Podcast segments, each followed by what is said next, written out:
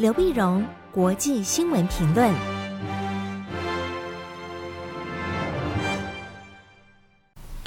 各位听众朋友，大家好，我是台北东吴大学政治系教授刘碧荣，今天为您回顾上礼拜重要的国际新闻。其实最近的国际新闻几乎都围绕着乌克兰跟台海两个可能的冲突点在跑。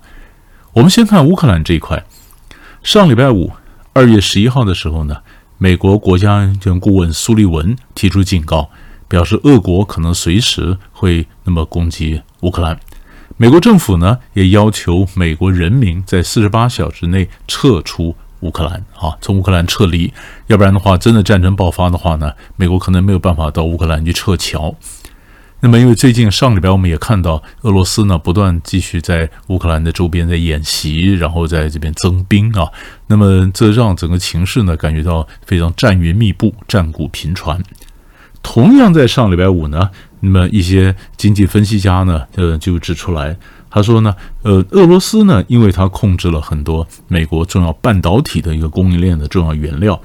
美国有超过九成的奶气，已经呃来自乌克兰，百分之三十五的靶，这这这个金属原料靶呢来自俄罗斯，所以呢，呃，如果说真的爆发战争的话呢，那可能半导体的供应链会重创。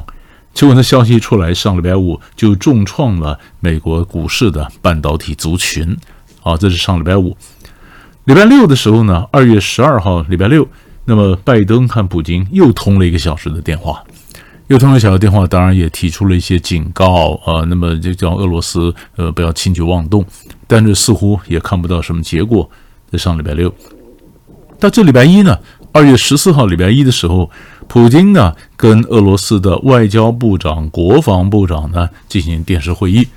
这会议呢就谈到的什么？谈到了这整个情势，但是你发现态度有点改变啊，改变呢，他表示呢，愿意继续跟美国进行对谈。那么，俄罗斯外长拉夫罗夫呢也说，他也在呼，也在不断的就跟这个总统建议啊，我们外还是透过外交的手段，希望能解决这个冲突。可是，也就在礼拜一的时候，二月十四号呢，美国暂时关闭了基辅大使馆，相关人员移驻到西部的利沃夫市来办公。啊，就觉得情势如果紧张。那么本来的眷属什么都已经撤出了，他现在暂时关闭了驻呃基辅的这个大使馆啊，移到另外城市去办公。那么在这样的情况下，其实西方也很想了解，那么呃他们不断的进行各种的外交哈，不管是俄罗斯跟美国的总统，或者美国总统跟英国的首相，或者德国的总理，你会发现在不断的这个情势不断的在变化呢，他们也很想听听看芬兰总统的态度。因为芬兰呢芬兰总统呢，尼尼斯托，他是跟普丁呢是长期的老友。那么《纽约时报》上礼拜报道呢，那芬兰总统的时候，呃，接受《纽约时报》访问的时候就表示，好像情势不是非常乐观啊，不是非常乐观，因为因为他这个呃，普丁的现在的态度啊，他的讲话的这个东西都都有点改变啊，就去好像乌克兰的情势蛮紧张的。但是我们晓得乌克兰情势呢，其实瞬息万变。啊，算是万变，因为尼，因为这芬兰总统呢，尼尼斯托讲话的时候呢，其实普丁还不是，还是还是在这个礼拜一之前呢。这礼拜一之前，在这礼拜一，普丁跟他的外交部长、国防部长通过电话以后呢，传出来的态度似乎又比较软化一点。可是另一方面呢，白俄罗斯等呃跟乌跟俄罗斯呢加强了演习，这会让波罗的海三小国呢提出了警告，非常紧张。非常紧张，为什么呢？因为在礼拜四的时候，二月十号，那么俄国跟白俄罗斯呢进行一个代号叫“联合决心二零二二”的演习，那俄俄军呢有两万到三万呢进到白俄罗斯，白俄罗斯呢战机呀、飞弹部队都进去了。都进去了，但问题是，呃，俄罗斯在要求西方，你要降低紧张的，西方必须第一个不让乌克兰加入北约，那么第二个呢，必须呃不要在北约东沿的这些国家，就包括波罗的海三小国这些国家呢，部署重要的这个武呃重型的武器，以免威胁到俄国。可是波罗的海三小国说，你俄国到白俄罗斯演习，你的武器很可能最后就留在这里呀。你叫北约不要在我们国家这边部署武器，你的武器部署在这里，那最后长久的影响，那可能比乌克兰危机对嗯这个波海三国的安全造成的冲击或威胁更大。所以他们也对北约提出了一些警、一些一些示警，那希望北约必须要注意这样的一个情况。那也就在这时候呢，上个礼拜又传出来一个消息，就是乌克兰驻呃英国的大使呢就讲说，哎，其实还有一种考虑，就是乌克兰可以宣布他放弃加入北大西洋工业组织。因为俄罗斯所有的事情都说你美国必须呃不同意乌克兰加入，那美国这讲法，乌克兰是主权国家，我怎么能限制他加入北约呢？所以就有一种呃乌克兰的这边外交界这个想法就冒出来说，嗯嗯，如果乌克兰自己宣布放弃加入北约，那不是炸弹的引信就拆除了吗？就没想到这消息出来以后呢，当然显然乌克兰政府有不同的意见，然后乌克兰政府赶快去澄清，没有，我们还是要加入北约，只有加入北约才能保障我们的安全。嗯，所以那个那个稍纵一稍纵即逝啊，露出来一个好像有一个呃比较新的一个想法可以化解冲突的想法，但又没有了。这可见在这个呃紧张的形势，各国的态度、内部的辩论都有。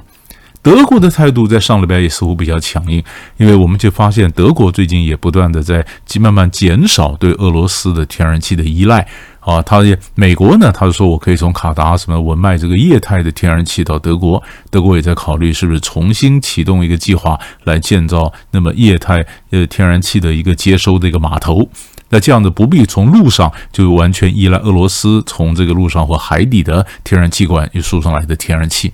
所以德国态度也在逐渐的在转变，所以这整个情势呢，我们就看到这些细微的转变。在上个礼拜，但到底会不会呃这个战争发生呢？目前看起来，如果就普丁礼拜一的讲话的话，应该整个局势稍微缓和一点，但是外交的行动呢，必须加把劲儿。这是这一这上个礼拜到这礼拜一来，我们看到乌克兰的情势。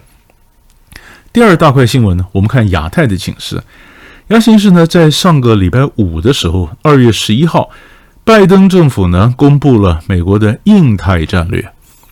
印太战略，那么印太战略呢，当然他就誓言呢要投入更多的资源啊。那么到了印太地区，他强调印太的重要性，也强调台海安全的一个重要性。那么在这印太战略里面呢，那么也表示呢，美国也表示正在准备啊，要发布印太的经济框架。啊，那么这整个的不只是安全呢，在呃地缘政治、地缘经济上面呢，都比较加强。而就在上礼拜五呢，那么同个就美白宫发布印太战略的同时间，美国嗯呃这个呃日本、印呃印度、澳洲就是跨的四方对话的国家的外长，那么布林肯呢，那么这么他们在呃墨尔本进行第四次的四方会谈的外长会议。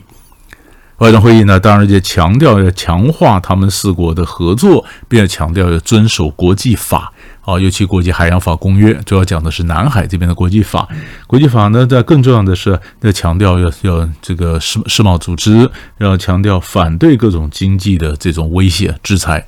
这当然主要还是针对。呃，中国大陆或者可能对这个呃立陶宛进行这个经济制裁，好，所以他们强调说，我们要强调国际贸易的秩序，强调国际法的一个秩序。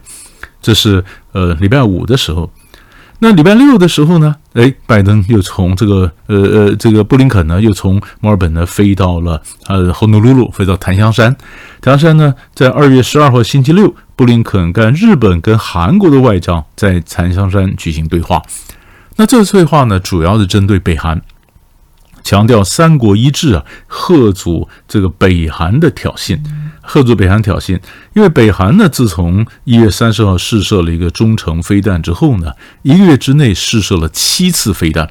那些飞弹。那么，那么在这样子，当然对，当然北韩是想说制造一些噪音出来啊，说你必须重视，呃，挑又希望能够挑起西方的重视，让各位北韩来对话。那北韩对话呢？但是我们发现这三国呢，强化他们的政策，一方面他们强化说，那么继续制裁啊，一月份开始对北韩相关的这个个人啦、的单位啦，那么进行制裁。在另一方面呢，美国也强调，我曾我可以不设任何条件，任何地方、任何议题都可以跟北韩对话。